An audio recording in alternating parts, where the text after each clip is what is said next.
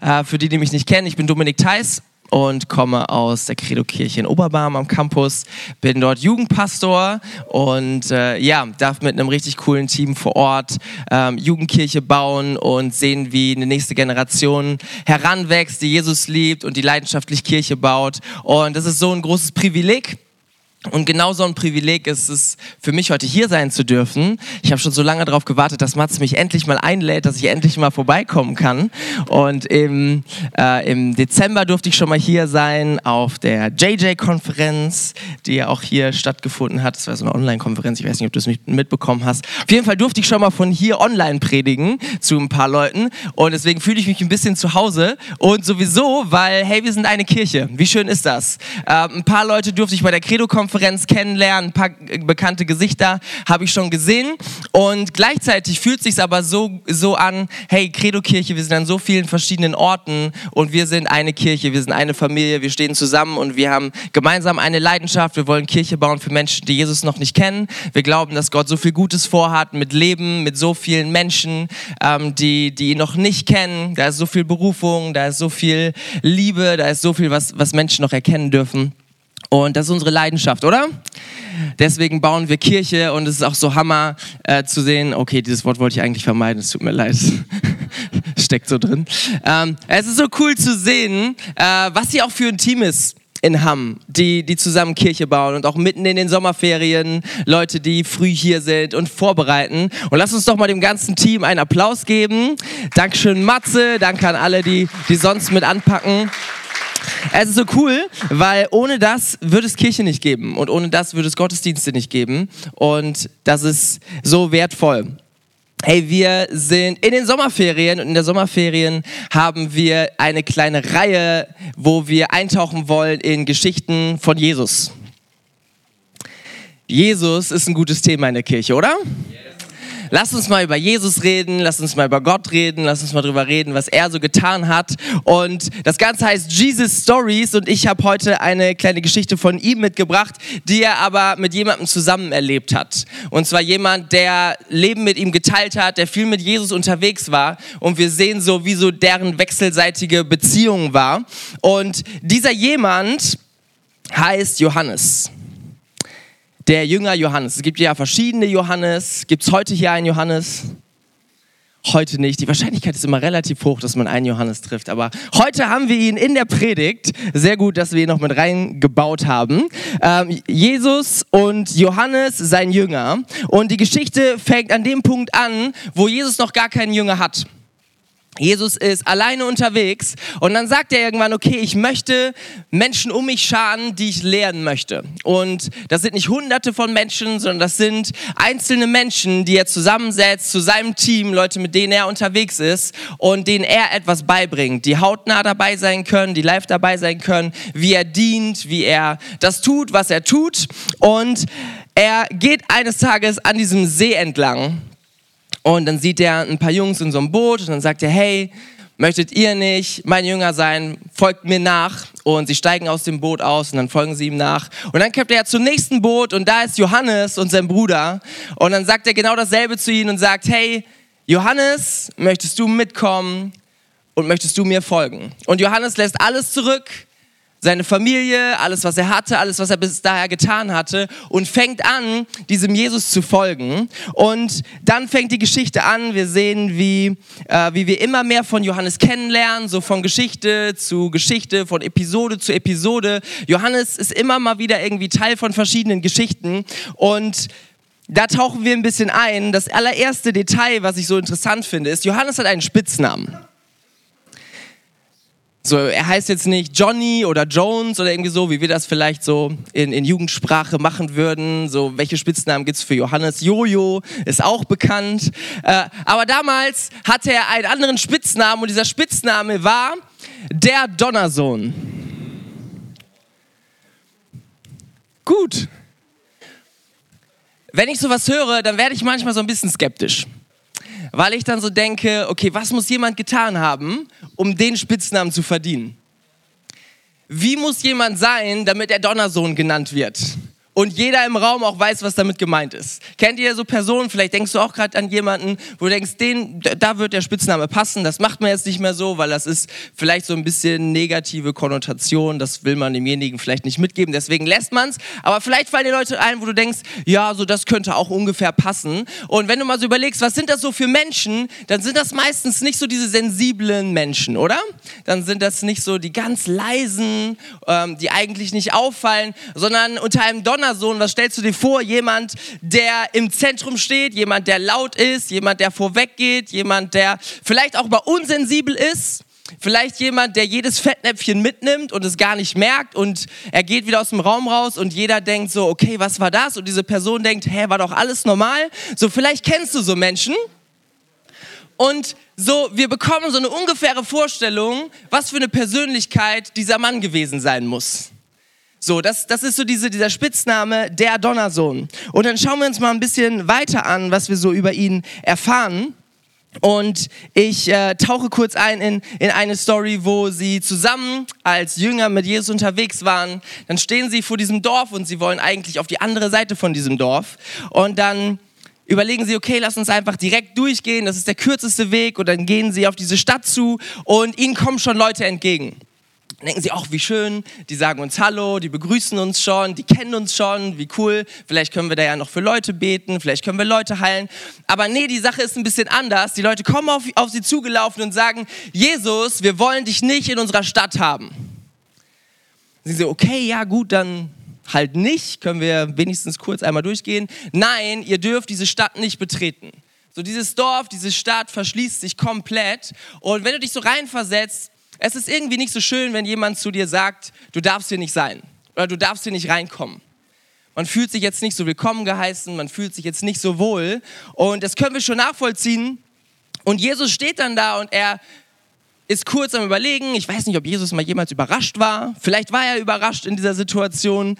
Ähm, und er ist kurz am Überlegen, weil er hat ja verschiedene Optionen, darauf zu reagieren. So, es gibt ja verschiedene Sachen, die man jetzt darauf sagen kann.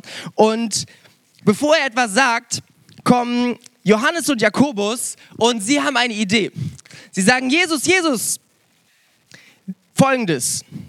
Ich lese kurz vor aus Lukas 9, Abvers 54. Als Jakobus und Johannes das hörten, sagten sie zu Jesus, Herr, sollen wir Feuer vom Himmel regnen lassen und sie verbrennen?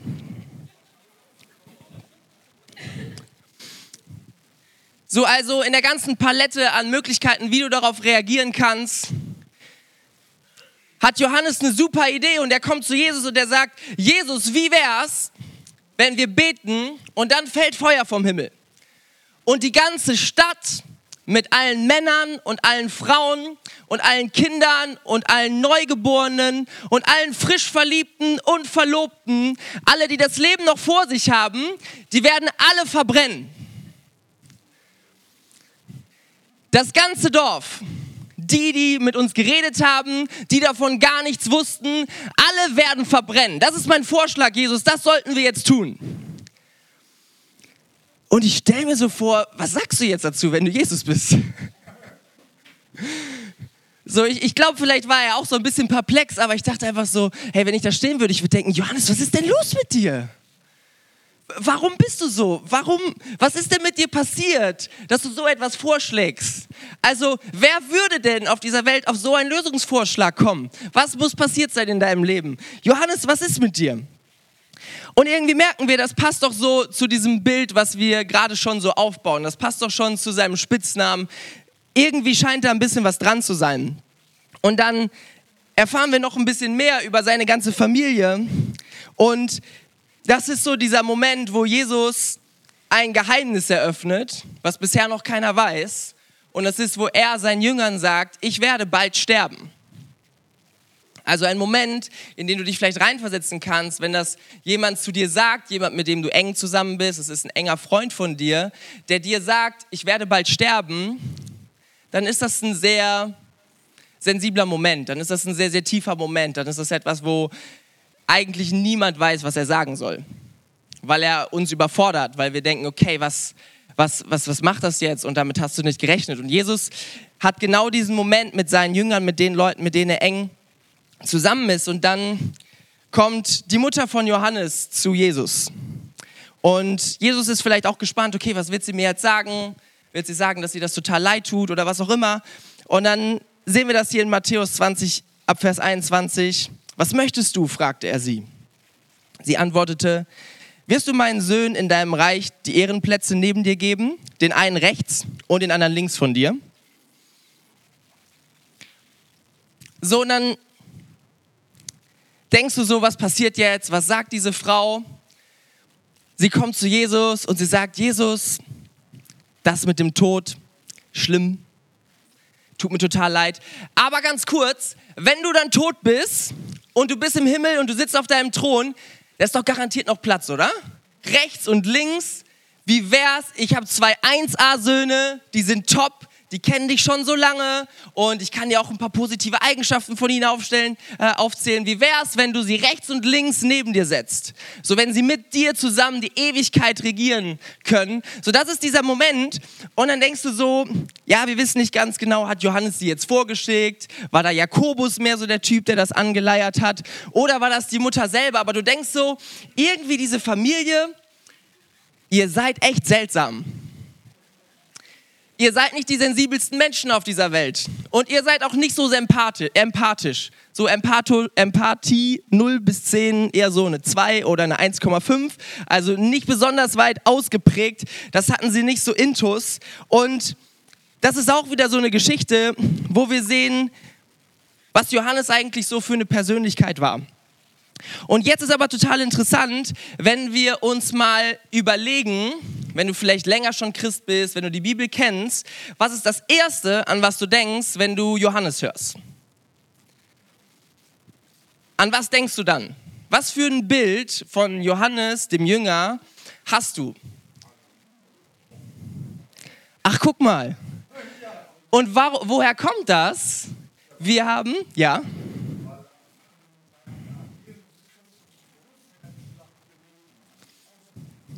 Sehr gut. Das sehen wir unter anderem. Und dann fallen uns wahrscheinlich so Bibelstellen ein, wie der bekannteste Bibelvers von dieser Welt.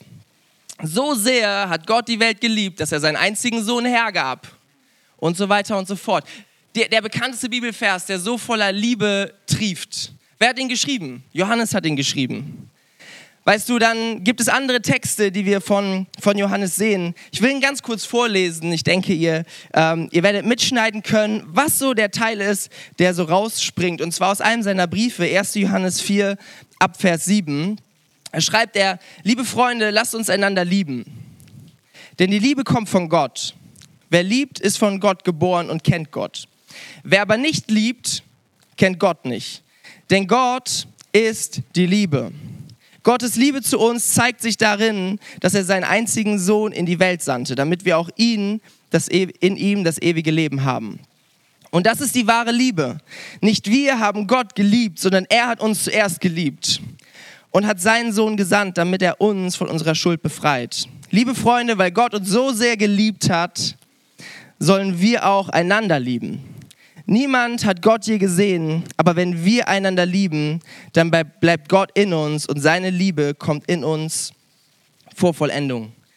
Ist dir irgendein Wort aufgefallen in diesem Text? Ist dir irgendwie aufgefallen, wovon Johannes so viel schreibt? Und das ist so interessant, dass wir sehen, Johannes hat dieses Thema Liebe so viel stärker in seinen Texten und in dem, was wir heute noch über ihn wissen, als jeder andere Jünger als jeder Einzelne, der damals Augenzeuge war von den Geschehnissen, jeder Einzelne, der mit Jesus zusammen war. Und jetzt denken wir, das passt doch überhaupt nicht zusammen. So dieser Donnersohn und dann schreibt er irgendwann nur noch über Liebe. So, er nennt sich sogar selber in seinem eigenen Evangelium, was er schreibt, er nennt sich den Jünger, den Jesus besonders liebte. Und vielleicht ist dir das auch schon mal so gegangen, wenn du es schon mal gelesen hast, dass du dann denkst so, ja, Jesus hatte dich ganz besonders lieb und du bist ganz toller Johannes. Wow, ja, du ganz alleine und schön, dass du es in deinem Evangelium nochmal so rausgepickt hast. Scheint ja ein ganz feiner Kerl zu sein. Und du kannst es aber auch anders sehen. Du kannst auch sagen, okay, Johannes war es wichtig, dass die Menschheit eine Sache von ihm verstanden hat. Dass die Menschheit eine Sache über ihn weiß. Und das ist, dass er von Jesus Christus geliebt wurde. Vielleicht ist das das eine, was übrig bleiben sollte, was er sagt, okay, das übertrumpft alles, was ich je getan habe in meinem Leben. Das ist größer als alles, was ich je tun werde. Es gibt eine Sache, die ist wichtig und das ist, dass Jesus Christus mich liebt. Vielleicht ist es aber auch das, und jetzt überlegen wir mal, wie könnte denn aus so einer Person, aus so einem Donnersohn, aus jemandem, der jedes Fettnäpfchen mitnimmt, wie könnte denn aus so einer Person jemand werden, der nur noch über Liebe spricht, der so voll davon ist, mehr als jeder andere? Und dann kommen wir an einen Tag, wo Johannes bei etwas dabei war, wo kein anderer Jünger dabei war. Und das war mitten in Jerusalem auf diesem Hügel wo er stand und vor ihm standen drei Kreuze. Und an einem dieser Kreuze hängt Jesus Christus. Und er war da, kein anderer Jünger war da. Da waren noch die Frauen, die eng mit Jesus Kontakt hatten. Aber er war der einzige Jünger. Er ist der einzige, von dem wir heute etwas Schriftliches haben, der dabei war. Und dieser Johannes sieht mit seinen eigenen Augen, was es bedeutet, dass Gott ihn liebt dass Gott einen Menschen liebt. Und ich frage mich, hey, vielleicht passt das ja zusammen, dass aus so einer Person jemand wird, der nur noch über Liebe spricht, weil er die Tiefe verstanden hat von Gottes Liebe für uns. Weißt du, wir können ja als Christen und als Kirchen, wir können so schnell bejahen, ja, Gott liebt uns. Oder wenn ich dich fragen würde, glaubst du, dass Gott dich liebt? Dann sind wir sofort dabei. Dann nicken wir und sagen wir, ja, Jesus liebt mich doch, oder? Natürlich, so allgemein, klar. Ich meine, da steht ja auch in der Bibel, er hat die ganze Welt geliebt. Ja, da bin ich doch auch irgendwie mit dabei. Jesus scheint uns ja alle zu lieben. Gott scheint ja diese Welt zu lieben. Also so allgemein würden wir das alle bestätigen. Aber ich finde es interessant, dass es eine tiefere Dimension davon gibt. Da gibt es eine Dimension, glaube ich, die Johannes so stark erlebt hat in diesem Moment, dass er so sehr vor Augen hatte, was es eigentlich bedeutet, dass dieser Jesus ihn persönlich liebt. Weil er kannte seine eigene Geschichte. Er kannte sich selber. Und er konnte mehr als jeder andere nachvollziehen, was es bedeutet, dass, dass Jesus sie liebt.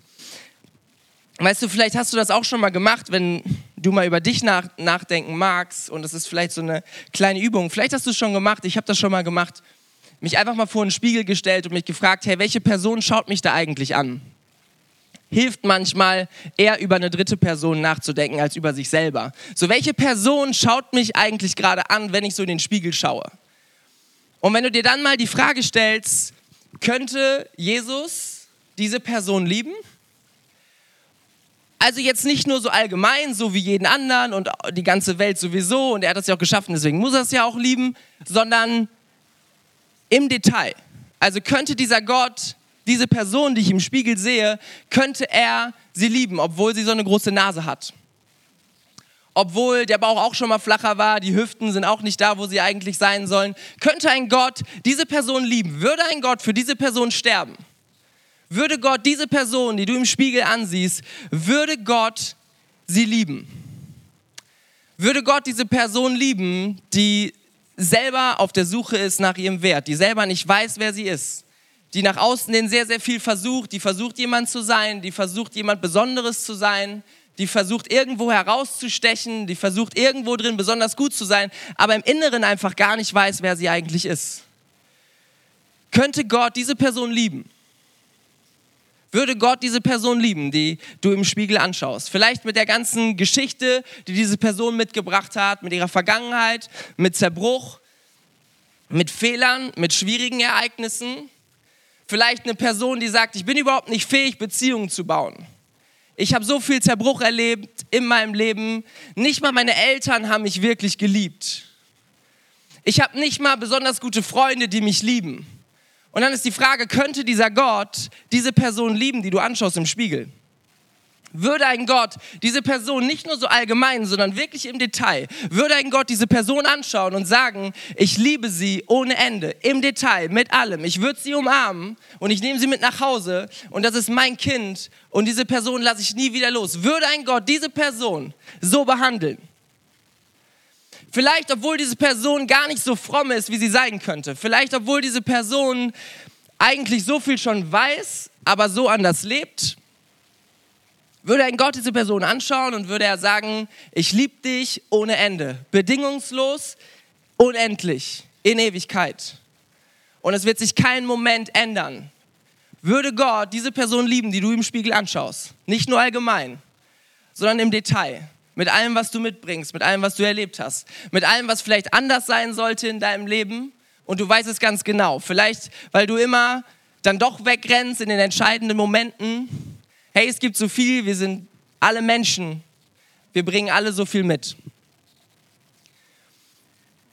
Aber die entscheidende Frage ist, und das war es, was Johannes für immer verändert hat, was Johannes zu einem anderen Menschen gemacht hat, ist, dass er verstanden hat, dass Gottes Ja auf diese Frage so unendlich, so unerschütterlich ist, so überfließend ist und so ohne Bedingungen ist. Dass dieser Gott, Jesus hat ihm so klar gemacht. Ich glaube nicht, dass er es in dem Moment verstanden hat, aber ich glaube im Nachhinein, als der auferstandene Jesus wieder vor ihm stand und Jesus erklärt hat, was da gerade passiert ist. Ich glaube, es ist ihm wie Schuppen von den Augen gefallen, dass dieser Gott bereit war, für ihn zu sterben, alles hinzulegen und zu sagen, du bist so kostbar, obwohl du so unsensibel bist, obwohl du keine Empathie hast, obwohl du so schlecht mit anderen Menschen umgehst, obwohl andere Leute sich vielleicht fernhalten von dir, weil du ihnen auf den Keks gehst. Er kannte sich doch auch selber. Er hat doch auch damals schon Bibeltexte, das hieß noch nicht Bibel, aber Schriften von anderen Jüngern und so weiter hat er doch gelesen und da kam er doch selber drin vor. Wir haben sie doch gerade gesehen. Ich glaube, Johannes hat selber gecheckt, wow, was steht hier in den heiligen Schriften über mich drin? Wie unangenehm ist das? Und wir lesen das heute noch. Stell dir mal vor, deine Fehler würden in 2000 Jahren, wird irgendwer in Hamm auf der Bühne stehen und wird darüber reden.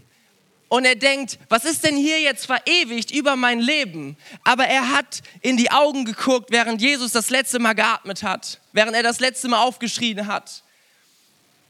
Mit allem drum und dran, die ganze Kreuzigungsgeschichte. Und er hat verstanden, dass es alles da um mir zu sagen, dass seine Liebe bedingungslos ist. Und dass seine Liebe nicht irgendwas Mysterisches, Großes, Allgemeines ist, sondern dass seine Liebe sagt, ja, du mit Haut und Haaren, mit allem, was dazugehört und ohne Bedingung, vollkommen überfließend, ist seine Liebe für uns da. Und das hat er damals verstanden. Und ich glaube, dass das der eine Punkt ist, der unser Leben so krass verändert. Du kannst so viel versuchen, an deinem Leben irgendwie frommer zu machen und irgendwie mehr einzuhalten. Aber das, was dein Leben für immer verändern wird, ist zu verstehen, wie tief diese Liebe ist, die Gott für uns hat. Und was alles damit gemeint ist. Ja, auch damit. Auch damit. Und ja, auch trotzdem. Natürlich. Da hat er keinen Moment drüber nachgedacht. Das war so klar für Jesus.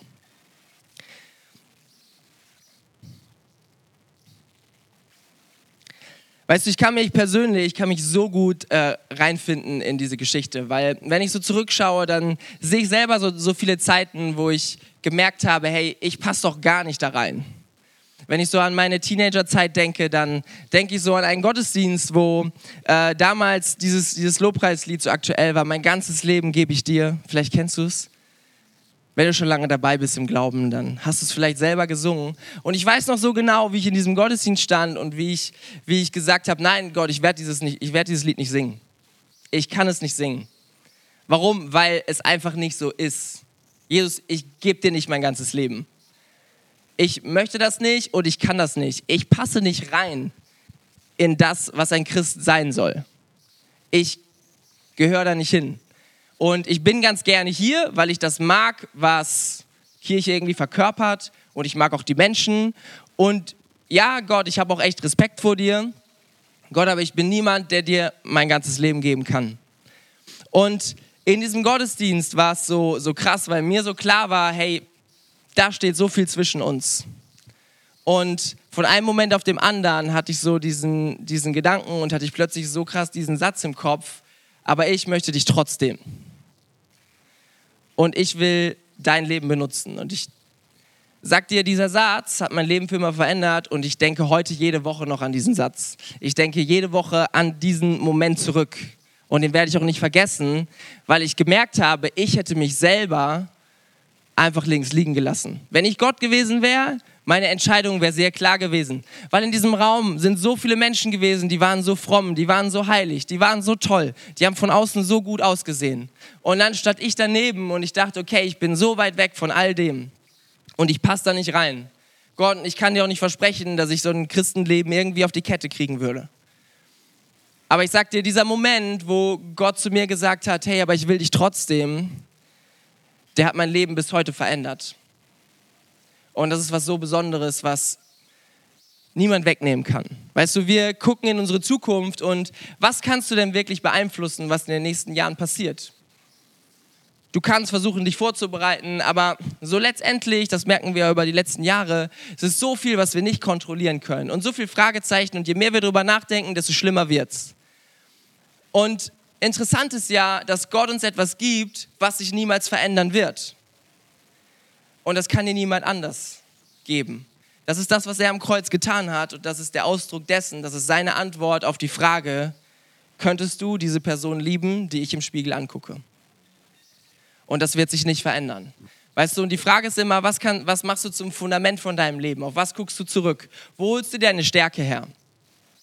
Weil dir jemand gesagt hat, hey, ja, du schaffst das schon, ja, das wird schon. Oder andere Leute, dass andere Leute dich toll finden. So ist das das, wo du die Stärke rausholst. Und ja, man kann das auch alles irgendwie mischen, aber hey, letztendlich wird alles nicht halten. Außer das eine das, was sich niemals ändern wird, das, was in Ewigkeit bleibt, das sagt uns Paulus auch nochmal an einer anderen Stelle, das ist die Liebe. Die Liebe, die immer da sein wird. Die Liebe Gottes zu uns, das, was unser Leben für immer geprägt hat. Weißt du, und ich möchte jetzt gemeinsam mit uns einfach im Moment gehen, wo wir Gott eine Antwort darauf geben. Und vielleicht stehst du mal da auf, wo du jetzt gerade bist.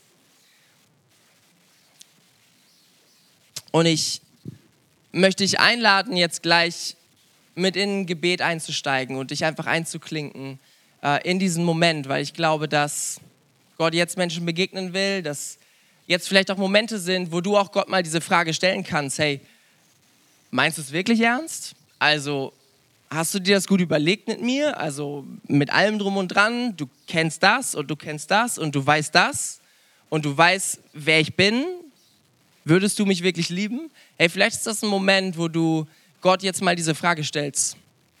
Und ich glaube, dass Menschen heute hier sind, die auf Distanz bleiben zu Gott, weil sie diese Frage noch nicht beantwortet haben. Weil sie auch vielleicht diese Liebe links liegen gelassen haben, weil sie sagen, ja, okay, das ist, klingt ja alles ganz schön, aber nicht für mich. Weißt du, aber ich möchte dich einladen, dass du äh, dich jetzt gleich einklingst in ein Gebet. Und egal, ob du das schon mal entschieden hast oder ob du sagst, hey, ich will einfach diesen Morgen nehmen, um, um diese Liebe in mein Leben reinzulassen, um mich das berühren zu lassen. Ich will einfach mein Herz heute aufmachen, genau dafür. Da möchte ich dich einfach fragen, hey, wer ist heute hier, während wir alle einfach mal unsere Augen zumachen und ein bisschen Platz für Privatsphäre lassen. Ähm, wer ist heute hier, der sagt, ey, ich möchte Gott ein Signal geben, ich möchte, dass diese Liebe heute in mein Leben kommt. Ich will nicht länger, dass da eine Distanz ist zwischen mir und Gott, die so unnötig ist, wenn er doch schon alles bezahlt hat, wenn er doch schon meine ganze Schuld schon weggeräumt hat.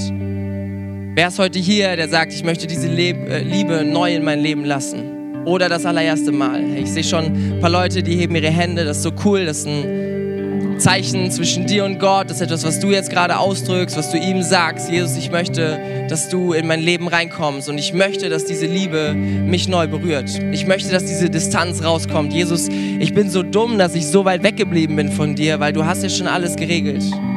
Und ja, es ist so überraschend, ja, es ist so unverdient, aber es ist trotzdem wahr.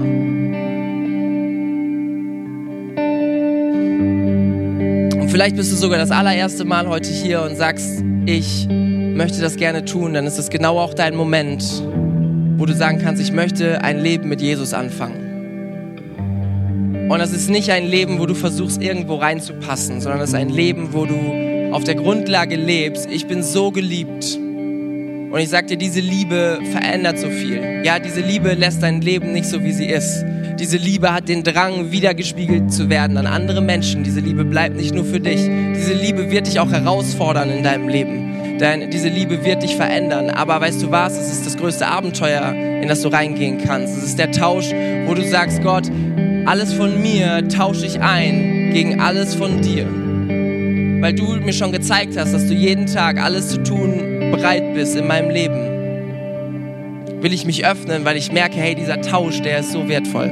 Ich will noch einen ganz kurzen Moment geben, wenn du jetzt noch hier bist und du sagst, du willst dich noch mit einklinken, du willst, ein, willst, willst Gott noch ein Signal geben, dass, dass das heute auch dein Moment ist, auch deine Entscheidung ist, kannst du es jetzt gerne noch tun.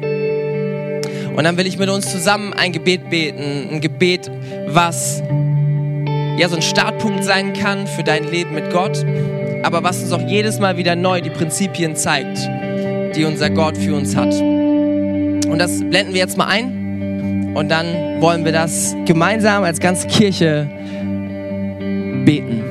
Wir beten laut. Jesus, ich weiß, dass du mich liebst. Es gibt nichts, was ich tun könnte, damit du mich mehr liebst. Und durch nichts, was ich tue, würdest du mich weniger lieben. Du bist für mich gestorben und auferstanden. Ich glaube an dich. Du bist mein Gott, mein Retter und mein Herr. Bitte schenke mir die Vergebung meiner Schuld. Ich möchte als dein Kind leben und du sollst mein ganzes Leben bestimmen. Ich danke dir, dass ich durch dich wirklich frei bin und ein Leben in Ewigkeit habe. Amen. Hey, was für ein starker Moment. Wie cool ist das, sowas zu erleben. Und Lass uns doch direkt eintauchen. Wir wollen jetzt noch äh, Zeit vom Lobpreis haben und diese Atmosphäre einfach nutzen. Weißt du, du kannst Gott jetzt begegnen, du kannst ihm Fragen stellen, du kannst ihm sagen, was du denkst zu dem Ganzen. Und ich glaube, Gott ist da